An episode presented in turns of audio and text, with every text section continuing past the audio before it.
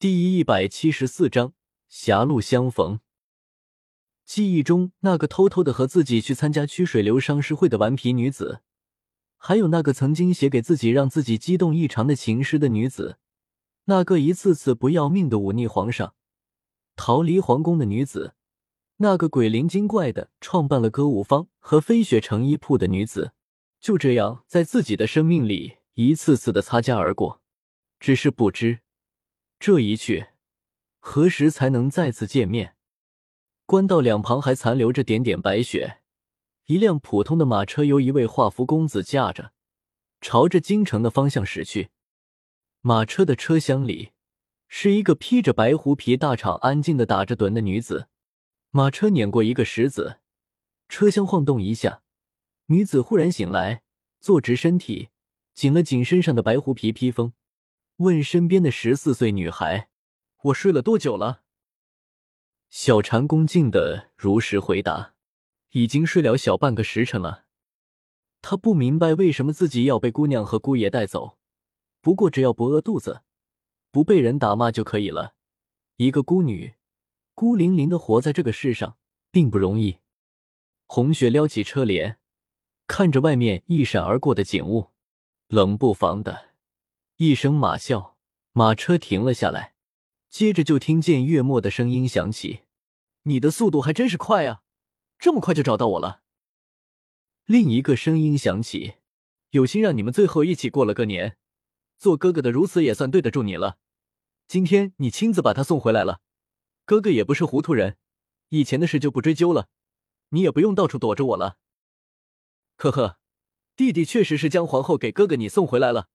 只怕这位才是哥哥多年前应该娶的人。”月末说着，对着车厢喊道：“小禅，下车，来见见皇上。”左小禅听见“皇上”两个字，顿时吓得面无血色。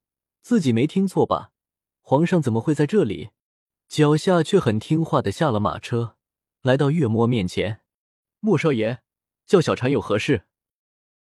你现在跟着皇上一起回宫吧。”左小禅看向皇帝的时候，只见一个三十多岁、身着月白色长袍、身上披着厚厚的黑色大氅、心眼浓眉，一顺不顺的朝马车的车厢看过来。他身后是一个四五十岁的老奴，不过身上的衣服也很是光鲜。此人果真是皇上。小禅忽然不知所措起来。他活了十四年，做梦都没有想过会见着皇上。赫连月末，你明知道我要的不是这个人，朕本打算放你一条生路的。是你自己几次三番的戏弄朕，朕已经忍受了很久了。今天就让所有的一切都了解了吧。赫连月白一挥手，只见十数个穿着黑色劲装的暗卫显出身来，直接杀向赫连月末。月末一下从马车处跃起，想杀了我就直接说，何必说那么多废话？说完，手上一道银光闪过，竟是从腰上抽了柄软剑出来。正在这时，车厢里又跳下一个人，正是静静的听了好一会壁角的红雪。他面色平静的走到赫连月末身边：“你贸然出手的时候，可有想过我？你真的打算不管我了？”小红，谁让你出来的？他不敢拿我怎么样的？你还不快回去车上？月末心中明白。两年多来，皇帝没有动自己，这一会儿也不会轻易动自己。他所要找的只是小红。如今这个蠢女人竟然自己出现了，她到底有没有长脑子？小红，玩够了，该回去了。赫连月白翻身下马，走到红雪的身边。就在他一步步的走过来的时候，红雪只感觉脑袋忽然嗡嗡作响，晕得厉害。耳边隐隐约约听见：“当他和他相遇，你将恢复记忆。”见红雪面露痛苦的表情，双手抱头，赫连是两位兄弟不约而同的扶住他摇摇欲坠的身体。小红，你没事吧？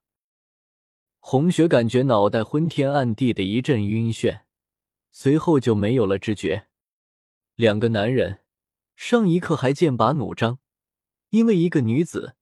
下一刻，一起将女子抬到马车上躺好，朝最近的小镇飞驰而去。小婵亲眼目睹了一整个过程，她坐在车厢里，一边看着那个昏迷中的女子，一边在心里琢磨：莫少爷和皇上居然是兄弟，那么这个昏迷的沈家姑娘又是什么身份？这个沈家小姐看上去比自己也大不了多少。长得很是清秀，可是但从面貌上看，她还没有自己好看。左小婵就像一个下层的平民，忽然间见识了最高层的贵族。刚开始是震惊和难以置信，后来又觉得原来皇帝也是和常人一样啊。再后来惊讶的发现，英明神武的皇上居然很在意一个女子，可是那个女子如此的普通，自己大不了多少，也没有自己长得好看。于是，一种淡淡的思绪，在左小婵沉寂了十几年的心中生根发芽了。赫连月白、赫连月末投宿在小镇上的一家客栈里，大夫看了病人，说没什么大碍，开了副安神的补药，便收拾药箱走了。红雪脑袋里一团糟，一会儿是二十一世纪繁华的都市，一会儿又是遍地横尸的荒野。一会儿又是豪华奢侈的古代皇宫，他不安的摇着脑袋，脑子里突然涌现的信息让他一时之间无所适从。床边是满脸担忧的月末和一直沉默不语的赫连月白，房间里很是安静，只有床上女子痛苦的呻吟声在响。小婵规矩的站在一边，清楚的观察着莫少爷的担忧。皇帝皱紧的眉头。以及床上痛苦的扶着脑袋的女子，心中暗暗的想着：不知道沈家小姐使的什么手段，居然让皇上和莫少爷这样的绝世男子如此倾心。同样是女子，凭什么她就该享受无边的荣宠，而自己却要在大户人家里为奴为婢？论长相，论身材，自己怕是你他还要好。这样的想法涌现出来的时候。小婵的心里吓了一跳，自己怎么会生出这样的心思呢？皇上与莫少爷什么人，如此的尊贵和聪颖，怎么会看上自己这样的女子呢？可是自己并不比那个女人差啊，凭什么就要一辈子当奴婢？也许是人类的本性，喜好荣华富贵；也许是皇帝与月末太过出众，太吸引女子。总之。在红雪竭力的忍受着脑袋里的混乱的时候，房间的一个不起眼的角落里，一个十四岁女孩，一念之间变得野心勃勃。